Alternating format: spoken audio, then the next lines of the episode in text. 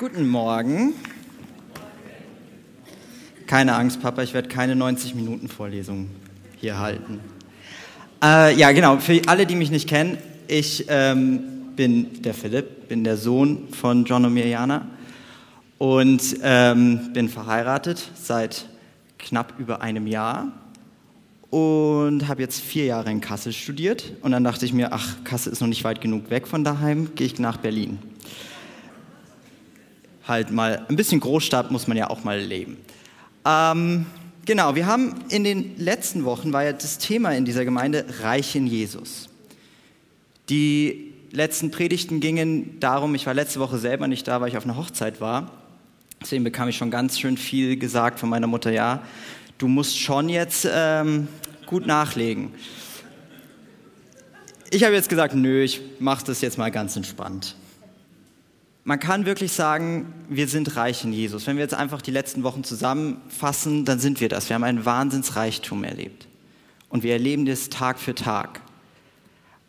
Wie jedoch auch ist mit, ja, wie soll man sagen, mit viel Macht kommt auch große Verantwortung. Für jeden, der diesen Satz kennt, der stammt aus Spider-Man. Also lohnt es sich auch mal Filme anzuschauen. Ähm, denn es stimmt, mit großer Macht kommt große Verantwortung. Und Jesus ruft uns auch in diese Verantwortung mit rein. In Matthäus 6, 33 sagt er, denn trachtet zuerst nach dem Reich Gottes und seiner Gerechtigkeit und euch wird alles andere hinzugefügt werden. Kurz bevor Jesus das sagt, spricht er über unsere alltäglichen Sorgen spricht er über Nahrung, Kleidung, über all das, was wir jeden Tag brauchen. Und er spricht es auch in eine Gesellschaft hinein, in der du jeden Tag neu deine Nahrung sammeln musstest. Das war nicht so wie bei uns, dass man in den Supermarkt gehen konnte, sich was kaufen konnte, das in den Kühlschrank lagern konnte oder einfrieren konnte, sondern man musste jeden Tag neues, frisches Essen sich besorgen. Man musste dafür arbeiten. Und das ist für uns so, wie soll man sagen, so unbekannt, weil wir sind es gewohnt, es eigentlich schon da zu haben, einfach in einen Supermarkt zu gehen. Doch damals war das häufig, dass wenn eine ganze Familie, man muss sich vorstellen, eine ganze Familie sind zehn Menschen, mussten den ganzen Tag arbeiten, um Essen für sich zu haben. Und wenn ein bisschen mehr gearbeitet wurde, dann haben sie vielleicht noch was für den nächsten Tag. Also wenn Jesus zu diesen Leuten sagt, sorgt euch nicht ums Essen, sondern ums Reich Gottes, dann sagt er zu denen nicht, eure Sorgen sind dieser, unwichtig, sondern er sagt, setzt eure Prioritäten richtig. Weil die Sorgen des Alltags können eigentlich unsere Prioritäten umdrehen. Dass wir mehr auf das schauen, was kommt, anstelle auf das zu schauen, was schon da ist. Und er ermutigt uns, setzt das in die richtige Reihenfolge. Er ermutigt uns zu sagen, trachtet erst nach seinem Reich und seiner Gerechtigkeit. Und alles andere wird euch hinzugefügt werden. Und da ich ja jetzt studiert habe wurde und wieder studieren werde, wurde, wurde mir eines beigebracht, wenn man was liest, dann soll man sich die Worte ganz genau anschauen. Und deshalb habe ich mir gedacht, okay, was sind die Hauptwörter? Sein Reich, Gottes Reich und seine Gerechtigkeit. Und dann dachte ich mir, ich schaue mir diese mal ein bisschen genauer an. Das Reich Gottes ist ein ganz schön spannendes Wort oder sind, ist eine spannende Zusammensetzung. Das tritt so das erste Mal so gesprochen in den Evangelien auf, in Markus 1, Vers 14.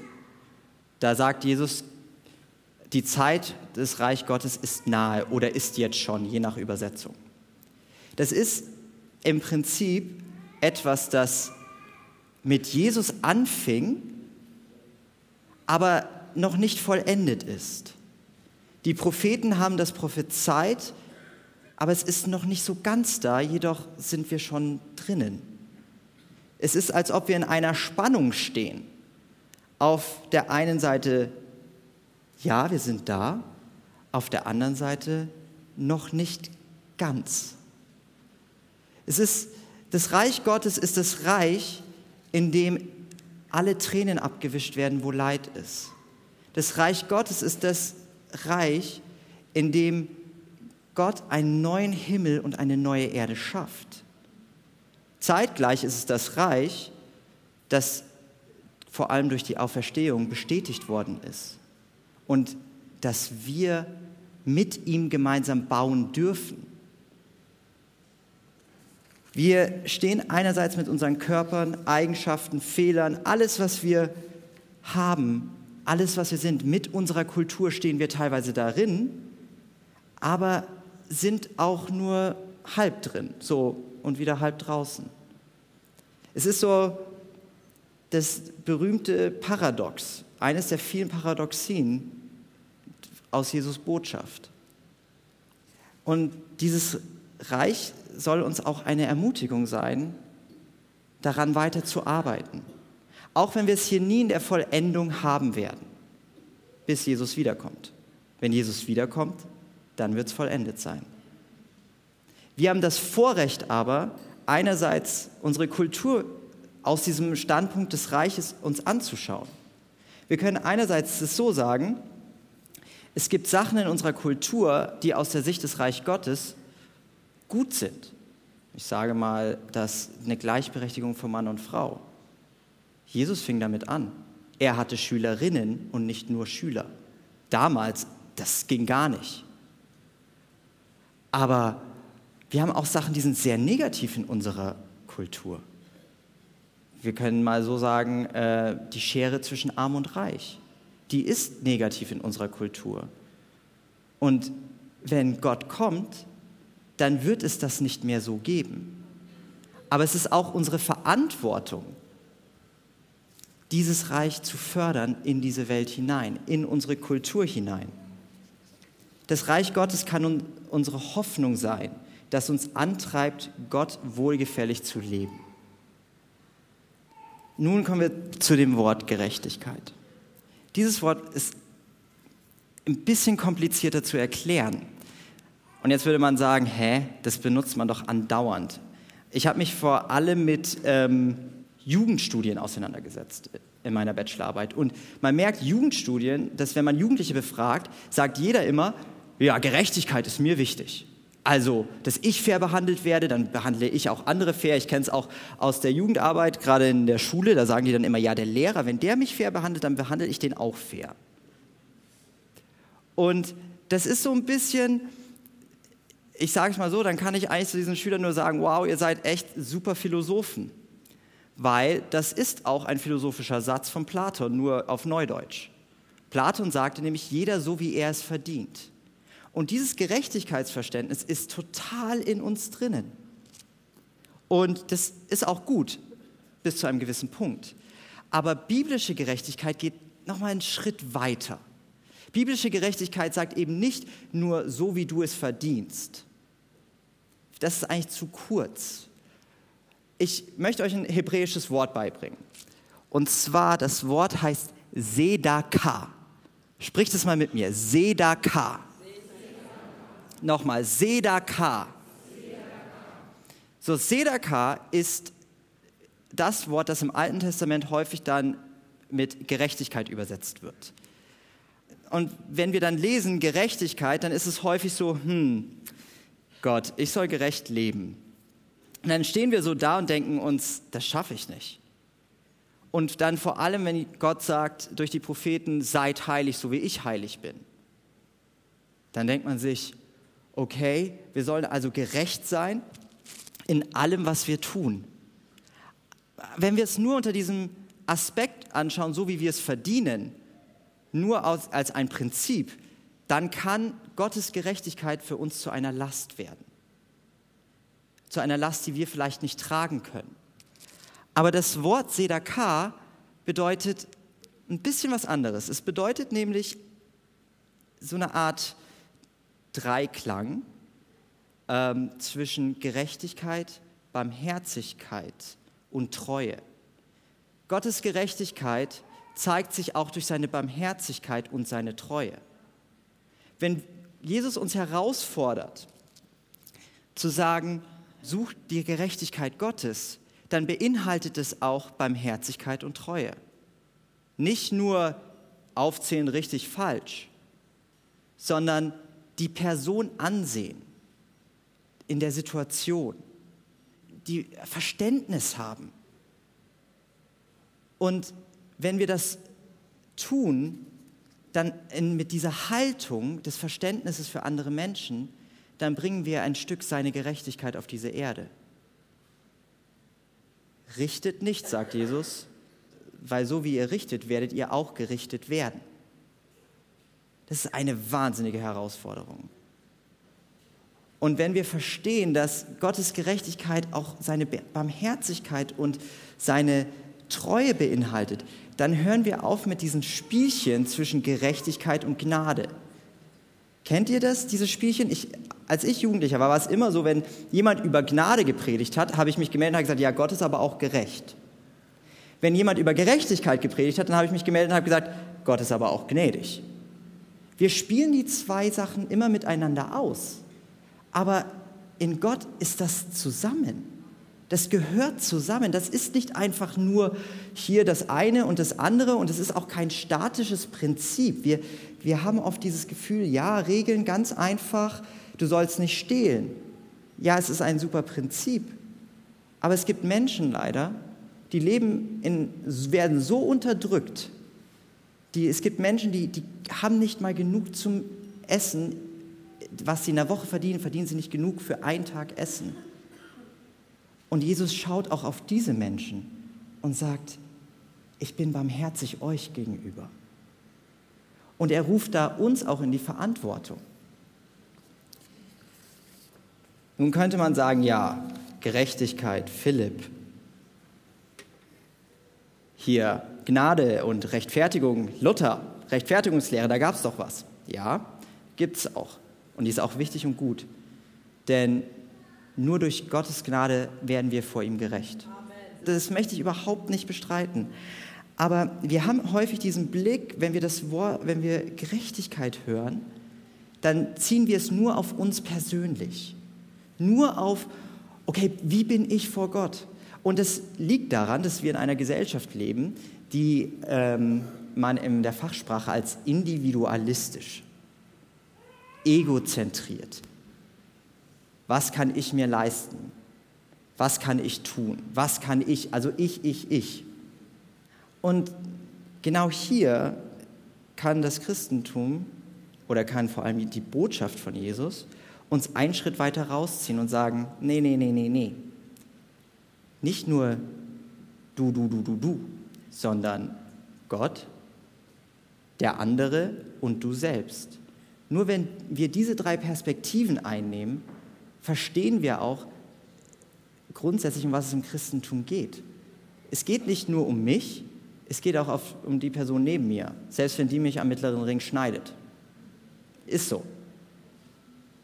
Und Gott möchte, dass wir seine Gerechtigkeit auch diesen Personen gegenüberbringen. Dass wir ihnen mit Barmherzigkeit und auch treu sind in unserem Alltag, das ihnen schenken. Das Problem ist, dass wir häufig in, einem, in einer gewissen Rastlosigkeit leben.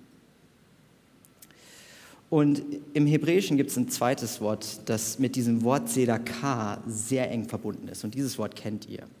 Das nennt man Shalom. Das ist auch als Friedensgruß sagt, sagt man sich das auch heute noch, Shalom. Und das hat zwei Übersetzungen. Einmal Friede sei mit dir und der zweite, die zweite Übersetzung ist nach dem Frieden fragen.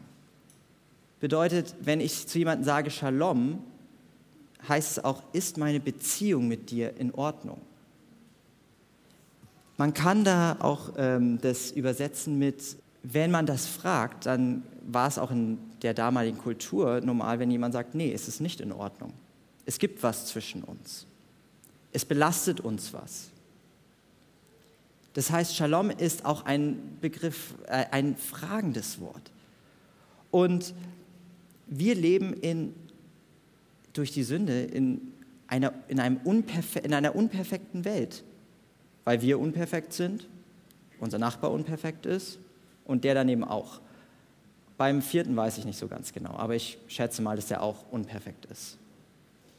Und Gottes Frieden ist halt immer auf ein Gegenüber bezogen. Ist nicht nur auf sich selbst und in sich selbst. Gott ist Gott, bei ihm ist alles in sich selbst perfekt. Aber es ist immer auch an einem Gegenüber. Und man kann da die eigene Haltung nochmal genau reflektieren und nachschauen. Bin ich im Frieden mit den Menschen um mich herum? Bin ich im Frieden mit allen, die ich kenne? Ich meine, und die Frage ist, wenn es Gottes Gerechtigkeit ist, wie steht er zu der Welt? Gott liebt die Welt. Es ist seine Schöpfung. Also häufig ist es so, ein berühmter Pastor hat es mal so gesagt, für viele Christen beginnt die Bibel mit 1. Mose 3 und sie vergessen, dass die Bibel aber mit 1. Mose 1 beginnt. Gott schuf alles und sagte, es war gut. Und er schuf auch unsere Mitmenschen. Und es ist, wenn wir reich in Jesus sind, dann müssen wir das auch in unseren Mitmenschen aner anerkennen. Egal, ob er Christ ist oder nicht. Durch Christus sind wir alle Geschwister. Aber auch durch die Schöpfung sind wir mit allen Menschen verbunden.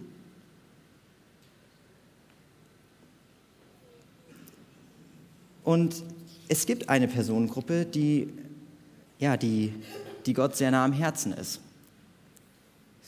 Diese Personengruppe ist die Armen, die Waisen, die Witwen, die Fremden, Schrägstrich Flüchtlinge. Wisst ihr, im Alten und Neuen Testament bezieht Gottes Gerechtigkeit sich gerade auf diese Leute über 3000 Mal. 3000 Mal geht es um Gerechtigkeit und ganz häufig genau um, wie wir zu diesen Menschen gegenüberstehen. Das heißt nicht, dass wir sagen müssen, oh mein Gott, darf ich viel besitzen? Es gibt ein kleines, ähm, ein kleines Gespräch, von dem ich euch erzählen möchte, aus Jeremia. Da geht Jeremia zu, zum König seiner Zeit und sagt, du lebst so prachtvoll, du willst dir den neuesten Palast bauen und du vergisst die, die selber keine Stimme haben. Und dann sagt Jeremia, wie ging es deinem Vater? Ging es deinem Vater nicht perfekt? Ging es ihm nicht super? Er hatte alles und er bedachte trotzdem an die, die keine Stimme haben. Ich kann diese Gemeinde zum Beispiel loben. Einerseits tun wir das. Wir gedenken an die, die keine Stimme haben, mit dem Gefangenen des Monats. Es berührt mich jedes Mal, wenn ich hier bin und das höre, berührt es mich jedes Mal, wie unsere, wie, wie Menschen leiden müssen. Und hier ist die Hoffnung, unsere Stimme zählt. Du schreibst einen Brief, wir unterschreiben und jede Unterschrift ist, macht Druck aus. Reich in Jesus zu sein bedeutet auch, Verantwortung für unsere Geschwister weltweit zu übernehmen. Aber auch nicht nur außerhalb, sondern auch hier bei uns, in unserer Ortschaft, da wo wir leben, da wo wir für Menschen ein gutes Wort sagen können, wo wir sie unterstützen können, Trost schenken können, wo wir ihnen nicht einfach ein bisschen mitleidig bei ihnen sind, sondern sie begleiten. Selbst da eigentlich trachten wir nach dem Reich Gottes. Denn Jesus identifiziert sich mit genau den Leuten, die leiden. Das, was ihr den geringsten meiner angetan habt, das habt ihr mir angetan. Es geht nicht darum zu sagen, wir werden gerechtfertigt durch dieses Tun, überhaupt nicht, sondern weil wir gerechtfertigt sind, kann uns das zu einem Motor sein, so für Menschen einzustehen. Wir wissen häufig nicht, was zwischen den Menschen und Gott steht. Und deswegen können wir für sie im Gebet einstehen, aber auch mit unserem Tun. In Gottes neuer Welt werden unsere weltlichen Maßstäbe auf den Kopf gestellt. Dort, wo heute ausgeschlossen wird, da wird zu einem Gastmahl eingeladen. Dort, wo Leid erfahren wird, dort wird getröstet werden. Dort, wo Menschen Unrecht getan wird, schafft Gott Gerechtigkeit. Diese neue Welt hat mit Jesus begonnen und wir haben das Privileg, mit Jesus gemeinsam daran zu bauen.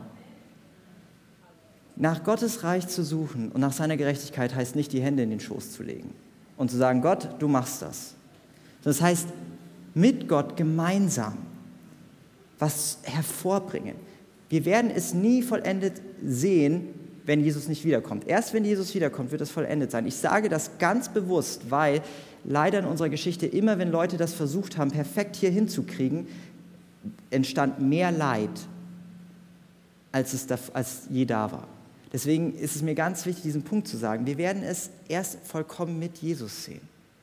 Aber wir haben jetzt das Recht, ein Stück weit das mit zu erleben, Teilnehmer zu sein, aber auch Empfänger zu sein. Reich in Jesus zu sein bedeutet, nach seinem Reich und seiner Gerechtigkeit zu suchen. Es bedeutet, mit Gott zusammenarbeiten zu können, aber auch von ihm zu empfangen. Und es fängt im Kleinen an. Denn wer im Kleinsten treu ist, dem wird, der wird auch im Großen treu sein. Und Gott ist im Kleinen und im Großen. Mein wohl theologisches größtes Vorbild von den intellektuellen großen Menschen, die es gab, sein Name ist Dietrich Bonhoeffer. Und er sagte einen Satz, und er ist ganz kurz bete und dann tu. Denn das ist, was wir tun müssen. Wir müssen neu schauen. Wir können aus der Geschichte lernen. Und wir können sehen, wie, wenn Gott Aufbrüche gemacht hat, dass es ganzheitlich war. Nicht nur unser Seelenheil und nicht nur individuell. Ich meine das nur jetzt bitte so in Anführungszeichen. Sondern es war ganzheitlich. Es war die Beziehung zu ihm gerade zu rücken, die Beziehung zu uns selber gerade zu rücken und die Beziehung zu unserem Nächsten gerade zu rücken. Und wir müssen heute neu schauen, wo können wir das tun? Es könnte sein, wenn wir mal uns überlegen, brauchen wir jedes Jahr ein neues Handy? Ist das wirklich Priorität in unserem Leben? Oder reicht es auch immer nur die günstigsten Sachen zu erwerben, wo wir wissen, dass Menschen leiden, häufig Christen leiden darunter? Oder können wir auch sagen, Gott, du hast uns so reich beschenkt, lass, gib mir Verantwortung und zeig mir wo in meiner Umgebung. Vielleicht durch, indem man Petitionen unterschreibt. Vielleicht indem man ein bisschen mehr darauf achtet, was in den Schulen beigebracht wird. Wisst ihr, wenn meine Mama nicht mit den Lehrern gekämpft hätte, hätte ich niemals studieren können. Denn sie hat, sie, die wollten mich auf die Hauptschule schicken, die wollten mich, im Prinzip haben sie gesagt, dieser Junge, aus dem wird nie was. Meine Mama hat gesagt, nö, der kann was. Er braucht halt ein bisschen länger Zeit. Allein das kann schon Welten verändern. Das heißt, im Kleinen können, werden wir herausgerufen. Und das Gute ist, Jesus hilft uns. Er lässt uns nicht allein. Denn er sagt, alles andere wird euch hinzugefügt werden. Und deswegen ist es eigentlich nicht eine Botschaft, die uns unter Druck stellen soll, sondern die uns frei machen soll. Seine Gerechtigkeit. Seine Gerechtigkeit bedeutet auch seine Barmherzigkeit und seine Treue. Wenn wir nach seiner Gerechtigkeit trachten, dann sollen wir auch nach seiner Barmherzigkeit und Treue. Das ist nämlich das, wo Gott uns begleitet, wo er mit uns geht. Und abschließend kann man nur sagen, Herr, hilf. Herr, ich weiß, ich werde es hier nie perfekt hinkriegen, aber ist, ich weiß, du wirst, es, du wirst daraus was Tolles machen. Und es geht nicht darum, ein schlechtes Gewissen zu haben. Gott hat uns beschenkt und das dürfen wir mit Dankbarkeit annehmen. Aber es geht auch darum, wachsam zu sein in allen Bereichen unseres Lebens. Amen.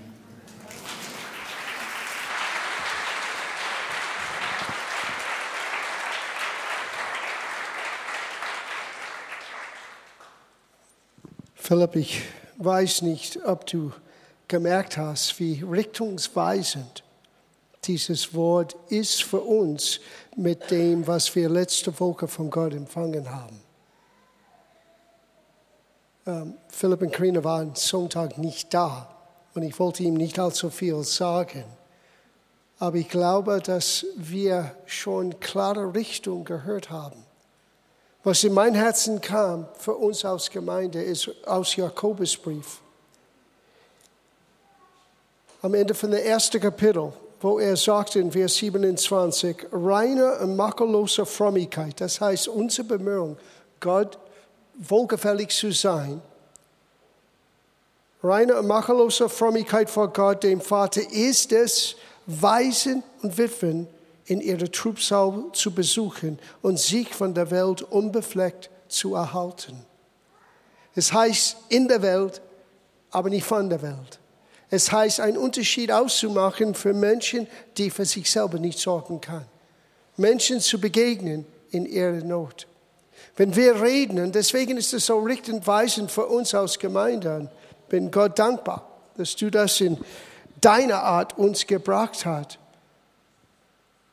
dass wenn unser Augenmerk auf Gottes Reich ist, nur was wir für Gott in das Haus tun, wenn das das Gesamtbild ist, wir werden Gott sehr einschränken.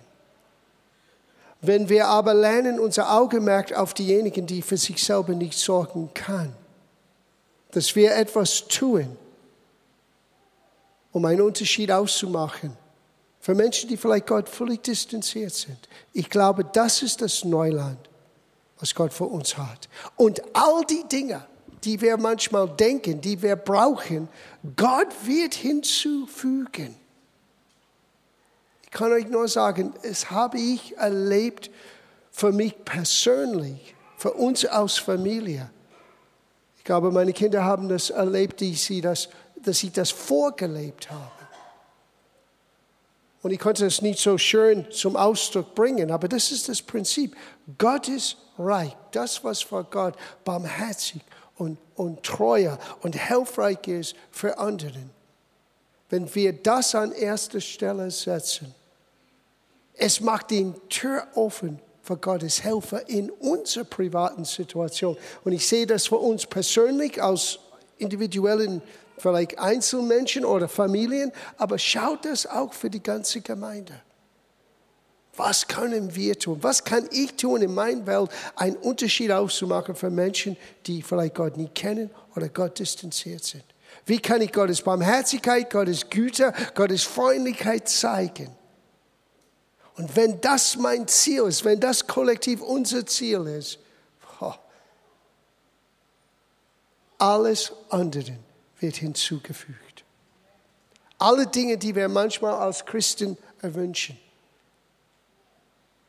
Gott sagt, schau außerhalb eurer vier und schau, was ihr zur Verfügung habt. Ihr habt den Geist Gottes, ihr habt Gottes Wort, ihr habt die Fähigkeit Gottes, die Liebe Gottes. Das ist das Reichtum, die nur Jesus geben kann, das man nicht mit Geld kaufen kann. Amen.